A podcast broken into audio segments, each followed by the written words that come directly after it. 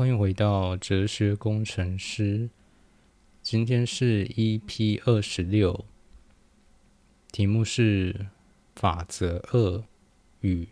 神话。那今天就来到 Jordan Peterson 生存的十二道法则的法则二：善待自己，就像善待任何你有责任帮助的人。所以，也就是来到法则二。那我们在法则一那集其实有提到，法则二可能是所有法则中最难的。那我们先来快速的回忆一下，法则一在做的事情是从生物的生物性的层面去建立相对最稳定的基石。那法则二要做的呢？只是在既有的认知与知识体系上，在往上做叠加以及攀升。所以，其实法则二，呃，Jordan Peterson，也就是 J.P. 尝试在做的事情呢，更接近他在续作 Beyond Order 里面所提到的生存的十二道法则，其实是在是尝试在。呃，一堆混乱中去建立秩序，而在这个法则中，他尝试引入的概念有两个，而这两个其实都呃是相对比较不容易懂的概念，或者说相对于法则一的生物性来说，法则二所要提到的概念相对来说更暧昧，以及更延绵。但从另外一个角度来说，它就更具有相对来说更具有的是更具有生命力。那就直接来进入主题来介绍这两个概念。第一个概念就是在这个法则，它再一次的强调秩序、混乱与平衡这件事情，也可以算是他的理论，或者是他一再强调的学说。同样的跟。在法则一有提到的，就是啊，J.P. 的龙虾是它非常啊有著名的理论，而秩序混乱与平衡也是它非常著名的理论。那秩序混乱与平衡，其实在谈的是一个呃动态的一个过程，尤其是在平衡的部分是一个动态的过程。而书中在讲这段的时候，其实。讲的蛮玄幻的啦，但他想要做的其实是希望不要太快的去把呃秩序、混乱以及平衡去做一个呃太单薄的印象，或者是把它做一个呃太单纯的，只是它应该是什么，它只能是什么，他让他先是，他先让他啊，他先让。这样子的一个印象去做一个模糊，让它先保留只是一种感觉，让它是相对流动的，是灵动的。而我在这边会用呃概念叠加的方式来一层一层去来堆叠这些概念。首先，第一层是所谓的动态平衡。动态平衡的重点其实并不是在平衡。而是在动态，如如同前面有稍微提到的，而动态平衡是一种思维模型，呃，比如说成长型思维就是一种动态平衡，而相对于呃与其对应的就是固定型思维，而固定型思维有哪些呢？比如说命定论，比如说天分论。而另外一方面，其实哦，比如说，虽然我也相信所谓的家庭、所谓的基因决定了极大的成分，但同时我也相信，哦，我们其实大部分人都是常态分布中的大多数，也就是说，并不是极好，也不是极坏，因此会更依赖策略和思维模组去决定我们每一个。执行的方针，我们在整体看，呃，局势趋势的一些布局，以及我们在面对顺风逆风的时候，怎么去采取一些行为。哦，所以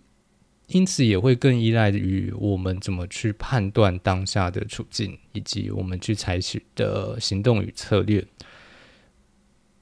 就像是刚刚所说的，呃，我们都是常态分布中的大多数啦，所以如果你开局就是同花顺的话，其实你不太需要什么策略，你要做的就是不要不要犯蠢事，就是比如说你明明是同花顺，但你还是就是盖牌啊，或者是。如何如何的，就是不要做这些蠢事，基本上就可以维持你的优势。所以，哦，如果你不是开开局就是同花顺的话，应该说，如果你开局就是同花顺的话，应该应该是不太会需要，呃，应该是不太会找到我的频道，或者是去听取这样子的一些经验或知识分享。那，呃，所以在再拉回来说的就是，作为一个多数，作为一个大多数来看的话，我们其实有更大的空间跟自由去调整我们去采取的方式。而如果你是大好或大坏的话，基本上你能采取的方式会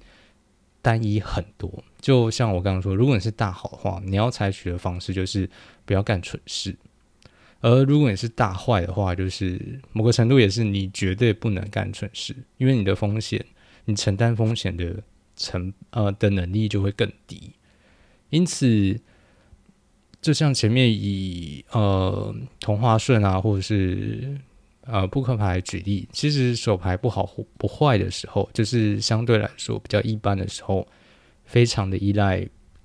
策略型的思维。那策略型的思维也是一种动态思考，就是你要去因应对方的可能铺露出的手牌，或者是呃，如果你是面对面的话，就是微表情啊，或者是他怎么去下注等等的，都会包含到这样子的一个判断依据。那再举啊，举一些最近比较有意思的案例，就是啊，我最近身边的人。啊，开始聊，就是跟他们聊，发现，哎，其实身边蛮多人都有在做所谓的肉体改造这件事情。比如说，有朋友去植发，然后花了呃几十万，然后抽脂啊、削骨啊之类的。然后这我刚刚说的这些都是花几十万。那包含我自己其实也是去做了牙齿矫正，然后包含之后如果。要再换一些牙齿的话，其实也是要花个十几甚至二十几万。那像是我之前有去，其实我陆陆续续都有，比如说看到刺青不错的图的话，我都会去问刺青师，然后了解一下呃一些状况以及价格部分。但我自己在啊就会觉得说，哎，这相对来说比较没有功能性，甚至是。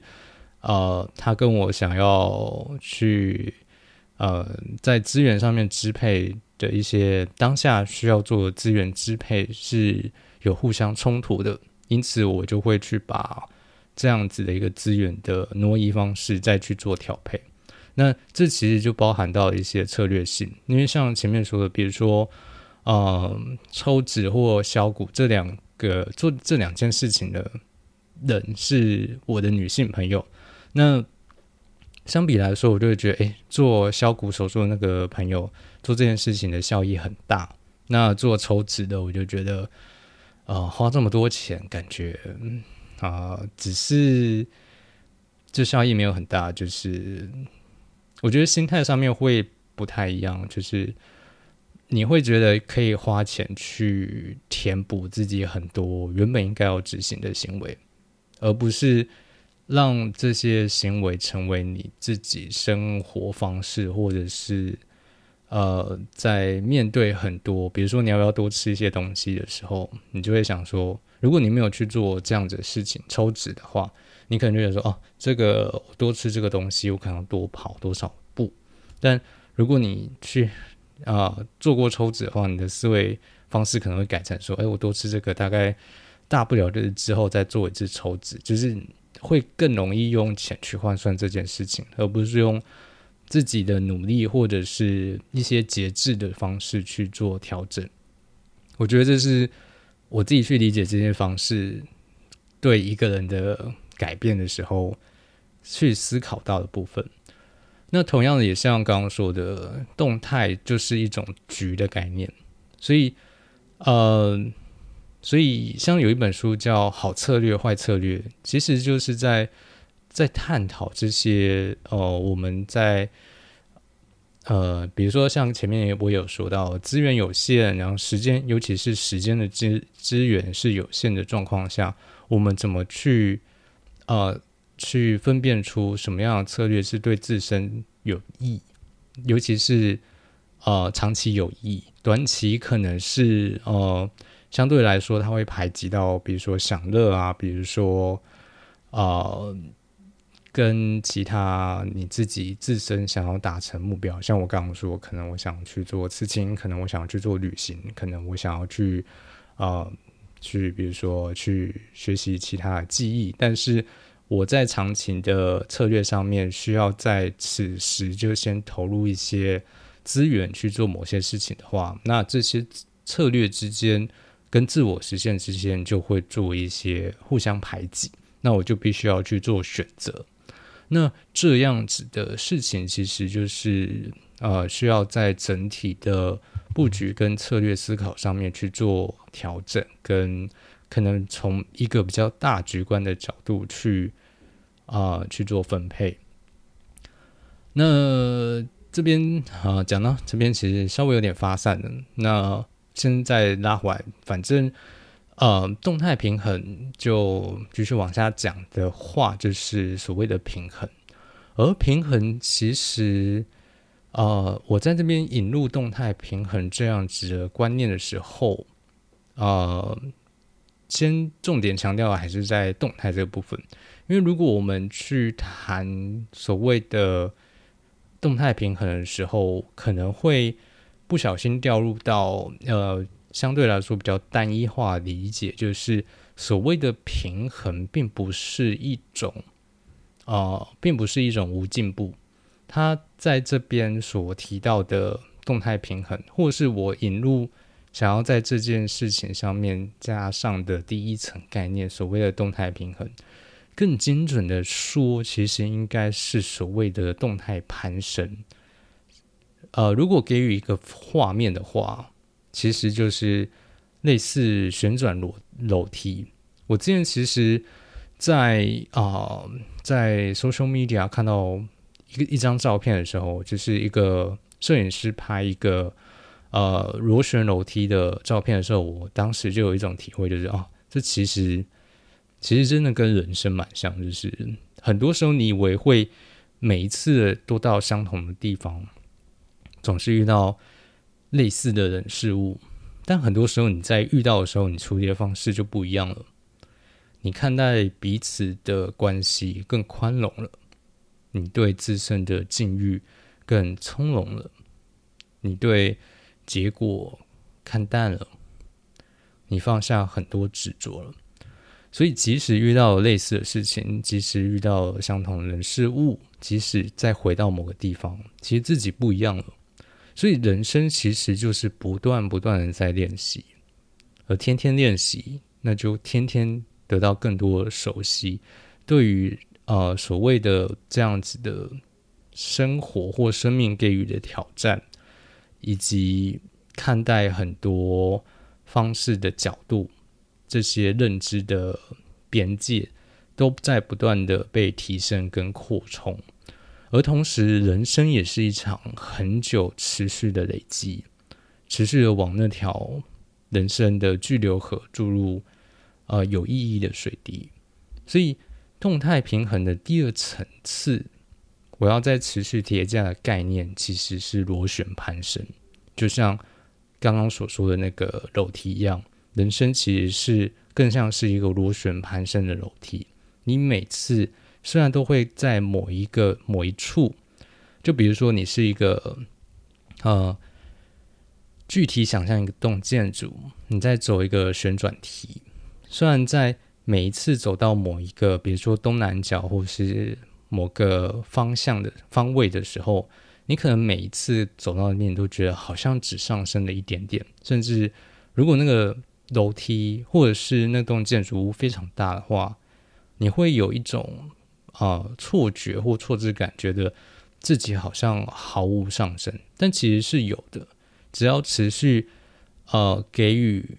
呃正确的方向，持续的前呃前进的行动，以及好的策略，持续累积的呃价值或者是意义，呃。在这边说意义感好了，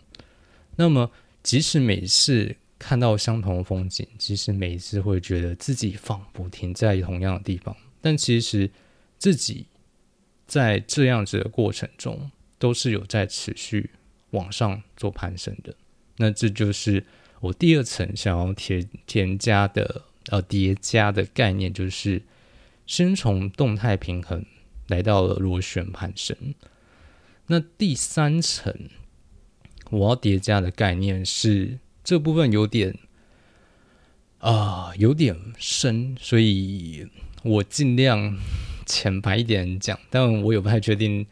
哦，我不太确定。虽然我相信我的听众很高级啊，但是呃，这个有一点有点掉书袋，所以我在那边提，所以希望听众还是能够尝试去理解那。第三层要提供的的这个叠加概念是，呃，在哲学上面的逻辑，所谓的正反和辩证法，这是一个，这是黑格尔所提出来的。那，呃，他尤其是这一个辩证法，非常的适合去拿拿来，呃，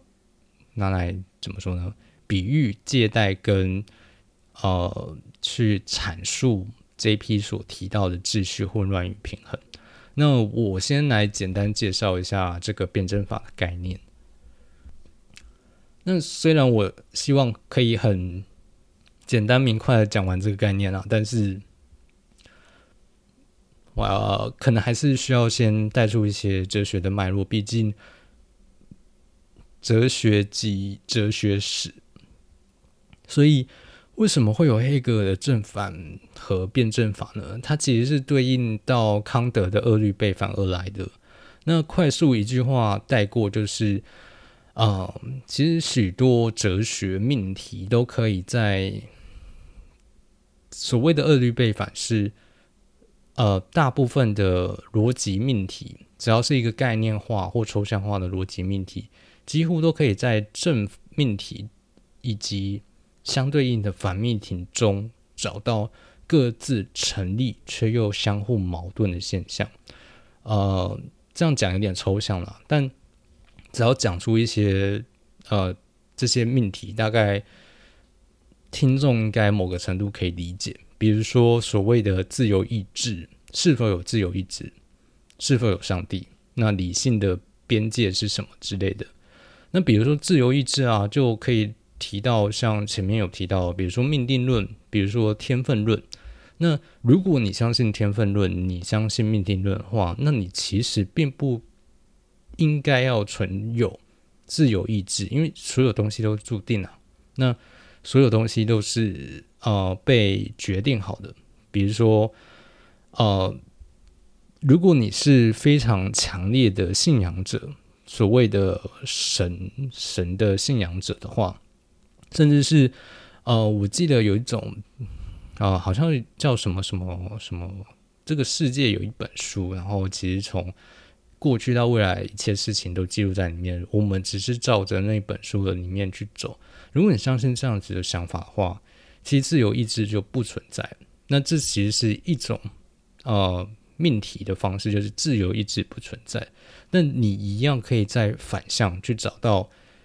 去论述的方式，就是自由意志存在。比如说，我是可以去决定啊，比如说我现在要讲什么话，或者是我去在思考中去阐述了一些呃呃命题或对象或主体的一些呃阐述，那这些思想的活动就是自由意志的。的论的和呃实际产生的一些证明，所以你其实是可以在彼此之间都找到一些成立，但是相互之间有矛盾的现象，这就是所谓的恶律背反。那呃，这边不用挖的太深，所以呃，题外话，无论啊“恶律背反”这个词到底是什么意思，但是因为啊，但是因为读起来很帅，所以其实他在二次元创作，也就是日本的 A C G 中，其实有大量的出现。那听起来很帅，然后也非常常出现的字，大概就是呃格式达心理学的完形崩坏吧。那这个这个词，如果之后有机会的话，可以再聊聊。但今这个词跟今天的主题完全没有关系，所以就不提到。但总之，关于恶律背反。康德其实有给予自己所提供的处理方式，而首先就是先否定背反命题的共同预设。什么叫做否定背反命题的共同预设呢？也就是所谓的，比如说前面说的自由意志是否上帝，这都是一个，这都不是一个实体，这是一个我们概念化，我们用语言去把它抽象化的一件事情，所以。他的意思是说，我们可能在提出这样命题的的前提就错了。那这段话非常的复杂，这段论述其实蛮复杂的。但我其实想要把这边简单的做一个收敛，就是来自啊一段呃从小说的引用，《阿特拉斯松耸间》里面有一段引用，呃，我要做一段引用，就是里面提到一句话：矛盾其实并不存在。你无论在什么时候遇到矛盾，检查一下你都有哪些前提，就会发现其中一个是错的。也就是说，当我们认为自由意志的时候，我们都有对于意自由意志这样的概念的形象或者是定义，可能就是错的。所以我们在去定义或是呃自以为理解某件事情的本质的时候。这件事情，我们自以为理解的过程，可能就产生了一些矛盾。那同样，这些这句话有点，呃，有一点复杂。但其实，我要从这边再回头来去论述，就是为什么，呃，为什么 J.P. 在一开始去讲，呃，秩序混乱与平衡的时候，要去讲的这么玄幻？他其实就是想要把。我们去对于所谓什么叫做秩序，什么叫做混乱，什么叫做平衡的定义，重新重新算是洗牌，或者是重新定义，或者是先把它 erase，就是先把它消除，或者是先把它呃，就比如说啊，我突然想到一个蛮有趣的，就是嗯，有点像是之前有一个好像叫做什么啊。什么编辑与保存嘛？我讲到那个整理家具的，那整整理家庭的，如果我们要去重新定义一个空间的话，我们要先把所有东西摊开，然后去看出我们到底有哪些东西，然后我们才可以再重新的去把它安放到某个位置，或者是重新的去给予它一种系统，去呃去 maintain，去去去维护。去维持某一种啊内在秩序或者是外在平衡，所以他在前面去把这呃这个概念的前期讲的非常的玄幻的过程，其实在做的是类似的事情，就是去重新的去尝试啊去翻牌我们可能对于这些既有概念的认知以及。让他可以再去往上，像我现在做的去做叠加。所以，呃，到这边其实是在谈两件事情，一其中一个是恶律背反，另外一个就是为什么啊？从我的观点去看，为什么 JP 要尝试去去有点像是模糊化这件事情的的一些运作方式，去去模糊化。呃，秩序混乱与平衡这件事情的呃运作方式的原因。那持续来谈到到底什么是黑格尔的正反合辩证法？那延续二律背反，而它是延续二律背反所进一步提出的思考方式。也就是说，呃，所有的就如同前面所说。所有的命题都包含了其中一个反命题，但是所谓的矛盾，像前面二律背反说的是，他们彼此之间都会包含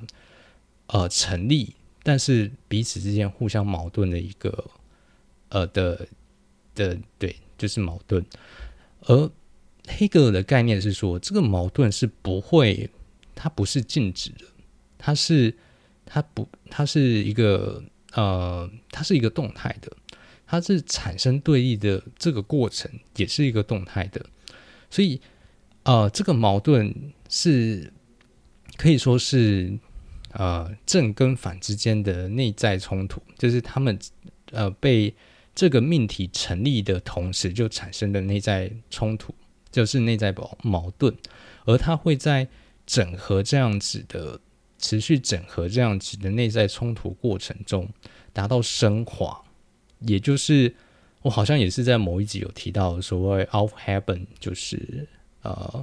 扬升，呃就是中文有点升华，我呃阳气升华之类的，反正呃有很多中文翻译。那它的概念有包含。呃，正反命题以及矛盾不再是单纯的存在或取消，而升上了更高的层次。但是它升上更高层次的同时，会在包含到新的正命题与反命题，而它会在持续，像刚刚所提到的，它会再去在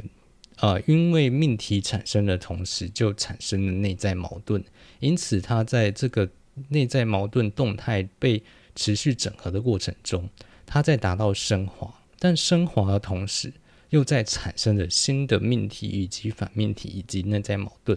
于是，在不断不断这个过程中，就在持续的往上去不断不断的做升华。那这段话一样是有一点复杂，但其实，呃，同同样的予以画面感的就是回到第二个。我叫叠加概念，所谓的螺旋攀升，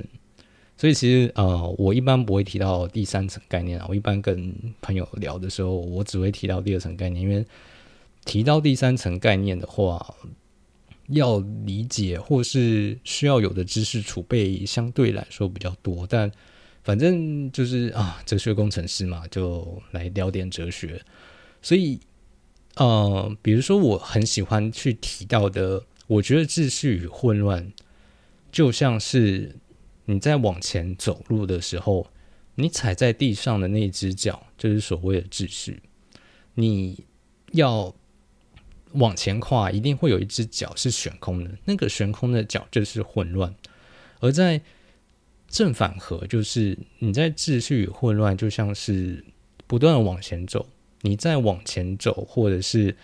啊，你在往前走的过程中，一定会包含到重心的转移。那重心的转移其实会包含到内在的不稳定性。就比如说，你如果是两只脚踩稳站姿的话，你相对来说是比较稳定的。但你在往前走的时候，你是相对不稳定，因为你重心在移动，以及你的支撑只包含了其中一边。那在这样子持续的。那包含了内在不稳定，也就是说，当你往前走的时候，会持续发生所谓的内在不稳定，以及你的命题是不断被转换的。就比如说，你左右脚不断的被交换去支撑以及抬起，以及啊，在持续所谓的和，就是往前这个过程，就像刚刚所说的阳气升华，所谓的 off happen 我们就在往前了。我们就往上做到攀升了。那给予形象化是让这样子的概念更容易去被理解。那其实正反合可以出现在所有任何地方。比如说尼采最常讲的就是，也不是最常讲，就是我最喜欢的一句话，可以这样说啊，就是人类是呃悬在超人以及动物之间的一条绳子。那超人跟动物就是所谓的正命题与反命题，而人类就是那个和的那个过程。那弗洛伊德有提到嘛，超我、自我跟本我，就是 super ego、ego 跟 ID 嘛。那阿德勒有提到自卑与超越，阿德勒概念是人会感觉到自卑，然后再持续呃超越，然后在超越之后，超越这样子的自卑之后，会在新的处境中对某件事情感受到自卑，然后再尝试超越，再感受到自卑，再尝试超越。而阿德勒认为，这样子就是一个人在自我持续迭代的过程。那左派右派其实也是，现在的左派跟右派其实跟最一开始其实很不一样。现在其实是所谓的新左派，哎，没有，呃，所谓的左派比较偏自由派，右派比较偏保守派。但是现在学术已经是所谓的，比如说新自由派、新保守派，或者是呃，相对于以前以最一开始，在现在是被称为所谓的古典、古典自由、古典。呃，保守之类的啊，当然还有更细的区分啊，但呃，就这边不提太多 呃学术的东西。那从另外一个程度来说啊，从另外一个角度来说，人的内在跟外在也是经历过一个整合的过程。我们可能会先偏向于内在去啊自自我探索，然后我们去做对外在去做去做验证。去做呃互相的呃呃，就是同样了，就是内在呃建设在外在实践的一些的的的的合理性，然后一样会发生冲突。那我们会再把这些冲突再尝试在内在去做消解，那再把一个新的呃自我的一个建设，或者是呃稳定性较高的一个。所谓的自我形态去跟外在做验证，然后一定会在持续遇到冲突，所以再回到呃，在呃第一季也呃也不是第一季，在法则一有提到的所谓的冲突永远存在，那和就是这个所谓的冲突，所以世界或者是啊可以说是任何东西都会只要是一个。它是呃动态的事物的话，都会先走向一种极端，再往另外一种极端走。所以现在其实有点左派当道啊，在以一个历史的进程来说，老实说再合理不过。用一句谚语来说话，就是所谓的“三十年河东，三十年河西”。对，所以从。同样，像刚刚说的，从历史来看啊，原本就是会先从右派走向左派，再走向右派，就是持续这样的过程中，会在每一次好像又重新走回左派的时候，其实它就比上次的左派其实就再高级、再高阶一些了。艺术也是这样子，就是会先从古典，再到现代，然后再到新古典，然后再到后现代，所有的进程几乎都是这样子的。所以，历史用黑格尔的这样子的辩证法的观点来看的话，就是一种现实的持续辩证过程。所以，没错，战争很残酷，冲突很可怕。但如果没有这些战争或冲突的话，我们的文明、我们的认知就会停滞不前。所以，即使至今我们换了一种方式去面对冲突。那啊，如果有听到上一集进阶课的对峙层的体会，可能会再多一点。那无论如何，我们还是会需要面对大量的冲突，而在持续面对冲突，并把冲突内化、消解的过程，我们就达到升华，我们就达到攀升了。那这样子的。冲突内化过程其实包含我之前在读一本书，是啊，essentialism，中文好像是翻精进主义啦。那在里面说的就是所谓的 trade off，这个其实也蛮有趣的，啊就是哦，讲讲我工作上面的事情好了，就是啊，最近我的就是像我上一集提。冲突的时候有提到嘛，就是我自己在工作也是很长，就是 marketing 的 director 会直接跑来找我，然后说要怎样怎样，然后我很常就会说 no，就是有些事情我会站在工程观点啊，或者是呃一些合理性去拒绝。那但是有些事情可能是 marketing director 已经跟啊我们的 boss 讨论过，但是呃我还是会拒绝，然后我会提出我的理由。于是我们就会一起在 BOSS 前面去各自论述自己的理由是什么。那最近发生的事情就是啊，我们的 BOSS 一开始说 OK，但是然后 Marketing Director 跑来找我，然后我就说 No，然后我就把我的理由，然后同时跟我的主管以及 Marketing Director 讲，然后反正就有点争执不下，然后于是我们就一起去找 BOSS。然后 boss 一开始就说，嗯，就是要这样做。但是听到，呃，我跟主管怎么去论述我们理由之后，他就，他就觉得，哦，对这个层面他没有想到。然后他想了一下，就说，嗯，还是要 follow 我们 engineering team 的想法，因为这个是关乎于成本或者是一些安全性考量。那我们有留下一些课题给他，然后老板就有点就是。一半是开玩笑，一半是有点无奈的说：“哦，他要同时面对客户、marketing team，还有我们 engineer team，感觉是没有办法让 everybody happy。”然后我当时的想法就是，不会有一个方式是大家都开心的，永远是找到一个方式大家都可以接受的。所谓的 trade off，就是做取舍这件事情。永远都会发生。所谓的做决定，所谓的做取舍，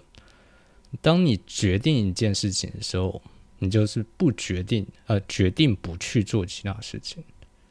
所以，同时在做取舍的过程中，会巩固自己的核心信念，包含我决定去做什么，代表我决定不去做其他的什么。所以，如果是有意识在做这件事情的话，就是会往某个方向走，然后 trade off 其实后面还有一个，还会有无限的 trade off，就是所谓的 consequence，就是把所有的 trade off 连成一条线的话，它就是一个 trade，它就是一个 consequences 的。像我之前在 John Wick 听那集有提到所谓的因缘线，而自己的信念只要是有意识的话。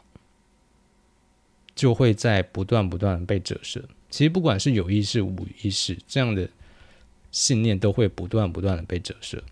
所谓的回馈循环。那第一部分就讲到这边。所谓的秩序混乱与平衡的概念叠加。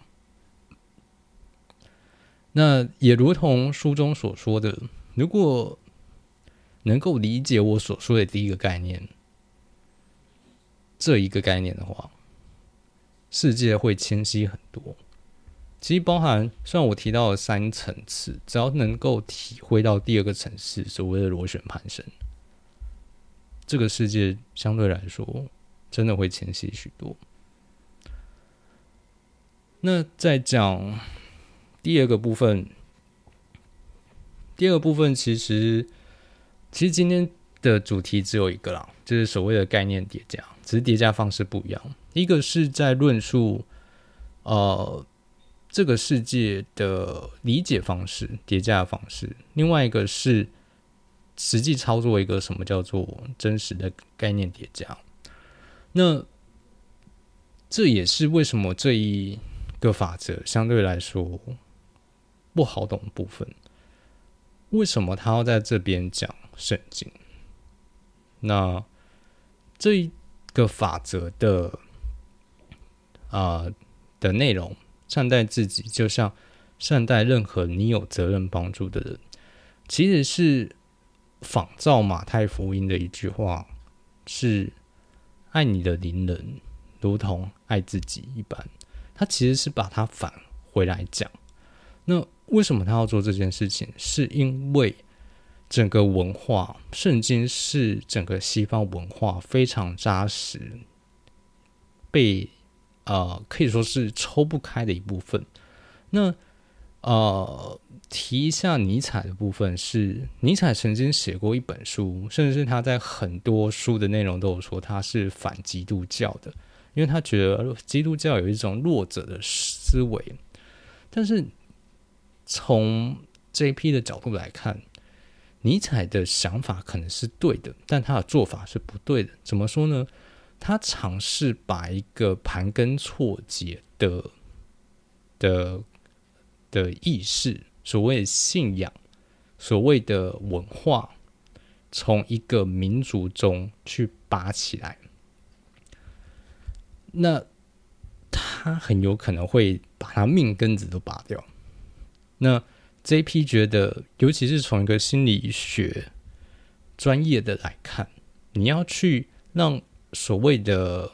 啊，不要说病患好了，所谓的对象。去拔除他所谓的信念是不太可能的，你最有可能就是为其做转换，或者是像前面所说的概念叠加。那回到刚刚所说的这一集，呃，这一个法则所在做的信念翻转，是来自于马太福音所说的“爱你的邻舍”，也就是说，我为了你的邻居啊，你身边的人。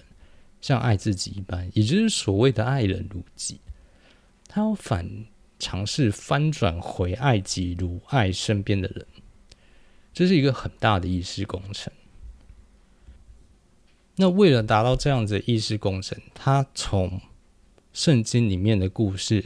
开始，再去从同样的故事，我们可不可以从另外一个角度？去理解这样的故事，所以他去提到了最一开始伊甸园的亚当、夏娃以及蛇。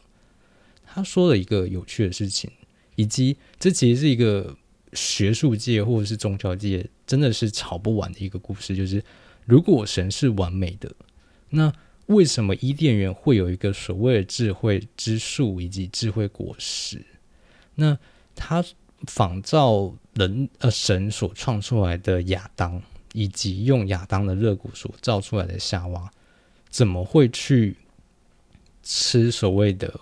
果实？而完美的神怎么会让邪恶的象征，也就是所谓的蛇，哎，也就是蛇，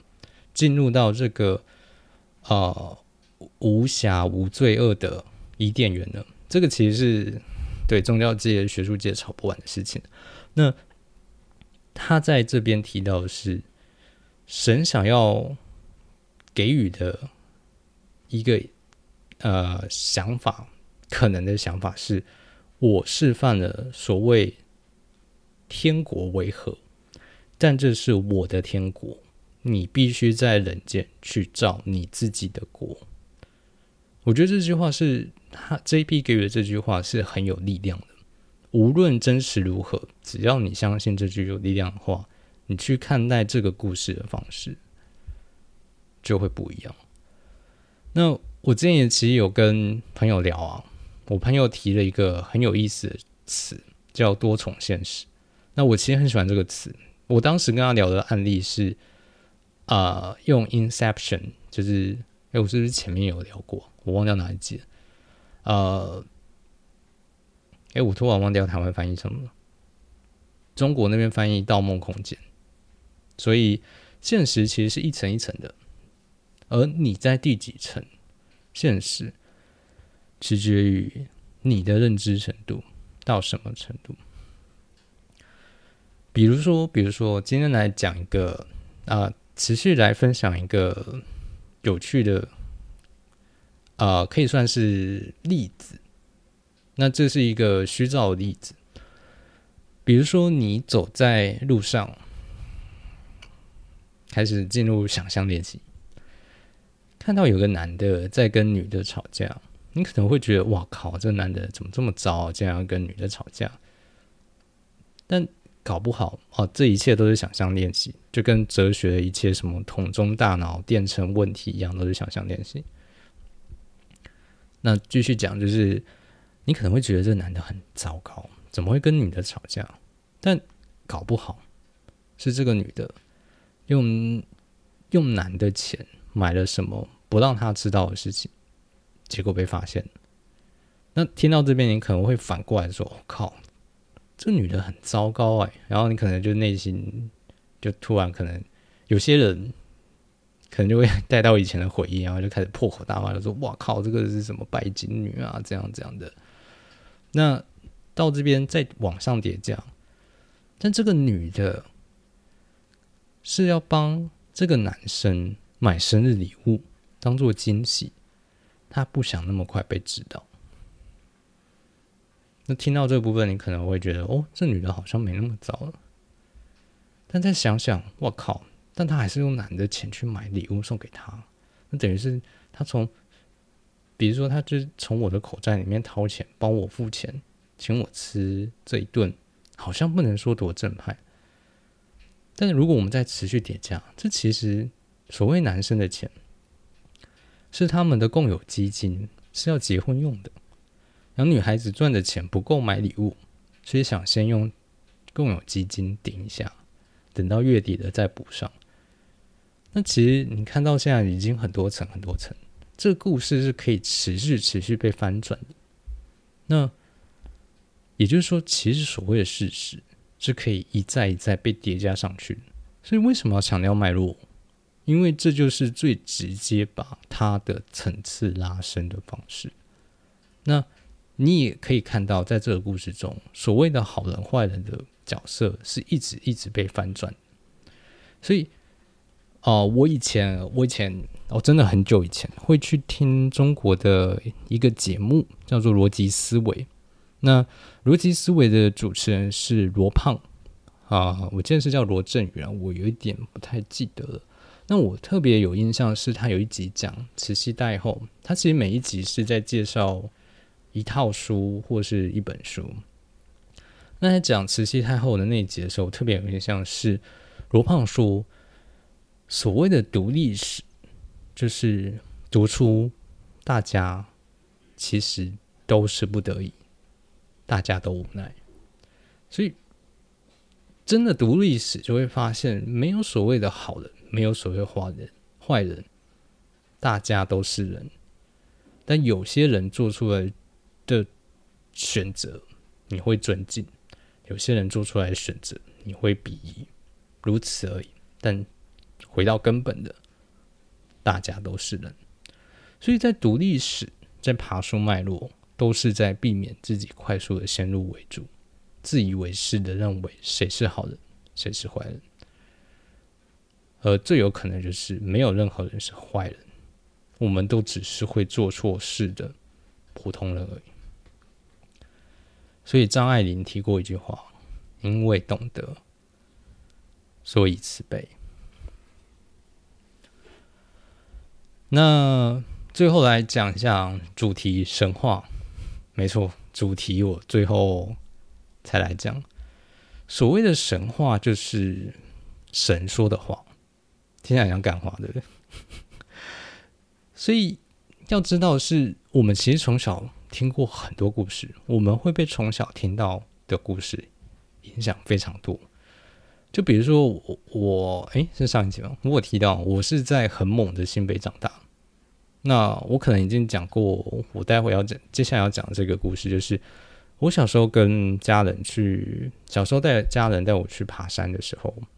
就是我们傍晚要回家的时候，我的家人会跟我说：“我们赶快回家。”因为通缉犯要躲回山里了，我每次都会讲这个故事，跟透过这句话，透过这个故事跟我朋友讲。我从小就体会到一个道理，就是我我的家人不是跟我说，因为山里面有什么马形啊，有什么红衣小女孩，有什么黄色小飞象。我的家人很具体的说，我是因为通缉犯要躲回家里了，啊，躲回山里了。我每次都会用这个案例跟朋友、身边的朋友讲。我从小都知道一个道理，就是人比鬼可怕。那也像是我之前说过的，我朋友哦，他是桃园，没有要占地方，但是来告诉大家各个地方的那个，没错。那我朋友从小就听家人，他的家人说，他家附近公庙的庙公是啊通缉犯，他是跟我说是十大枪击要犯啊，但啊，枪击要犯有办法洗白吗？这个我不太确定。所以从这个故事来说，如果你从小听过这样子的故事，你就会一直有个对人的防备心，因为你会一直相信人比鬼恐怖。所以我对人的防备心一直都相对来说比较重。但我有身边一些朋友，可能他是。相对来说，从小就是听很多非常温馨感人的迪士尼动画长大的，他对人就相对来说没有防备心，但是我对人是有防备心，在很长的一段日子中，所以透过这样的故事来说的是，我们听过的故事都会深深的影响我们，而听故事时，我们是作为一个客体，作为一个观看者，但是随着时间，随着岁月，随着代入感。随着呃拟人化，随着情绪的转挪移，我们把这些故事内化，我们把它潜沉入到了潜意识，而到了潜意识之中，它就不再只是个故事，它成为了某一种现实。于是客体性被消融了，我们都成为了故事中的角色，甚至主角。早期在远古时代，人类还未有文字时。过去发生的事情是透过口语相传，甚至歌谣传唱留存下来的。甚至在更早、尚未有复杂的语言的时候，是透过图画去做留存的。这些都是故事，但这些都是人话。最高效率、最不能被反驳的话是神话，也就是。神说的话。那这边其实我在最开始写稿比较发散写稿的时候，我有写超级大一篇幅去聊宗教，但是我怕我频道被被变掉，所以就不聊这些了。一方面也是觉得太发散，所以写完稿，我觉得嗯写到我满意，我就不特别去讲了。但无论如何。到这边要去提醒的是，有两种类型的话，我们是不太会去质疑的。第一种是父母说的话，因为在我们有分辨能力之前，他们的话就植入到了我们的信念中心。而另外一种就是所在信仰神所说的话，或者神透过谁所说的话。所以这个法则给予的小小练习就是思考一下，从小到大有没有自己深深的被某一个故事，尤其是身边的人从小听到那个故事，或是自己所信仰宗教所讲的故事，给深深的影响自己的言行举止跟决策呢？以及他到底具体？给予了自己什么样的 consequence，什么样的后果，好的、坏的，去想一遍。那这就是这一集的呃主要内容。那啊，来聊聊进阶课这一集要讲什么？这一集的进阶课，我要来讲那个，我要来论证自信与自尊的底层逻辑。那呃，因为这个关系到。像是我这一集讲到，这包含到多重现实啊，然后那个我们其实被很多身边事物，然后听过故事去影响。那包含其实啊啊，其实主要内容讲完了，接下来比较偏闲聊，就是哦，其实最近有一些朋友，其实我的进阶课大部分都是我认识的，就是呃有。再来买我的课，然后其中一个我就觉得啊，如果你再早一点买就就好了，因为我我自己之前有提到嘛，就是我每一次的的进阶课新出的新课程通知，我会写一个呃写一个影响我很深的原则。那我当时写那个原则的时候。我写的这些东西，都可以，我心中都有个画面，都会对到我身边的某位朋友。那他其实有对应到我法则一的，呃，在写的时候的其中一个画面是来自于他，然后我就觉得，呃，我觉得就觉得我自己的，我自己会觉得有点可惜，就是他没有。早一点加入，以至于可以看到那个。但是，就像是我一直说，就是错过就是错过，缘分就是如此如此而已。所以，其实第二个法则，我觉得，呃，我会在电子报，类似电子报啊，就是通课呃那个通知里面写的东西，是我蛮多朋友，我可以看到蛮多朋友。的那个画面的啦，所以呃啊，有一点小工伤就是，如果要买的话，呃，真的趁早，因为我觉得这个哦，我接下来这一个进阶课要分享的的，在新课程通知要分享法则，我觉得蛮重要的，甚至是呃，因为我在这一堂啊，先讲进阶课好了，进阶课我要讲的是自信与自尊，那。因为我自己是工程师，然后我也有一些工程师朋友是，呃，在戏骨啊，或者是就是非常精英等级的，但同样他们还是会遇到所谓自信或者是自尊的问题。也就是说，其实像前面有提到阿德勒的自卑与超越，很高阶的人，甚至薪水很高或如何的人。都大家都还是会有自己自卑的状况，那要怎么去理解或者是克服这件事情，是我在这一堂进阶课要去讲的。而我要在通知里面去分享的原则是，呃，我某跟某个朋友某一次对话中，我深深的体会到，就是要 follow 的某个法则。那所以大概进阶课，啊，就这样子吧。那呃，一样就是啊，持续涨价部分，对，就是我在进阶课发送之后，应该就会再涨一次价，因为啊，我觉得，呃，怎么说呢？就像是哦，我说我。包含我进阶课啊，或者是我在写通知信分享原则，我都可以对应到的是我身边某个人的画面或他正处在的处境。所以其实啊，这真的很进阶，以及相对很多人来说真的很高级啊。既然高级，我就要让它的价格配得上所谓的高级。那我自己是符合这样子的一个遵循这样子的对价关系，我觉得是所谓的精准。毕竟我自己在做的时候，我自己会知道说我自己是拿什么样的规格在去给予这件事情。那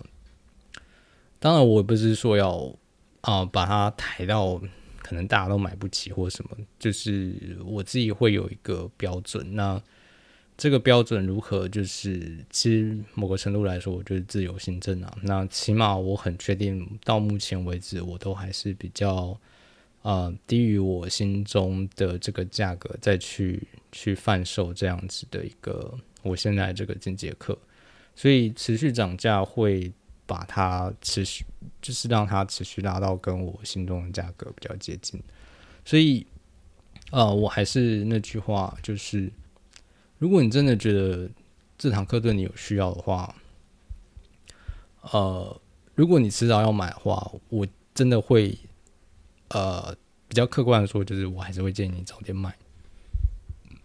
包含所谓的新课程通知的电子报，错过部分我是不会补的，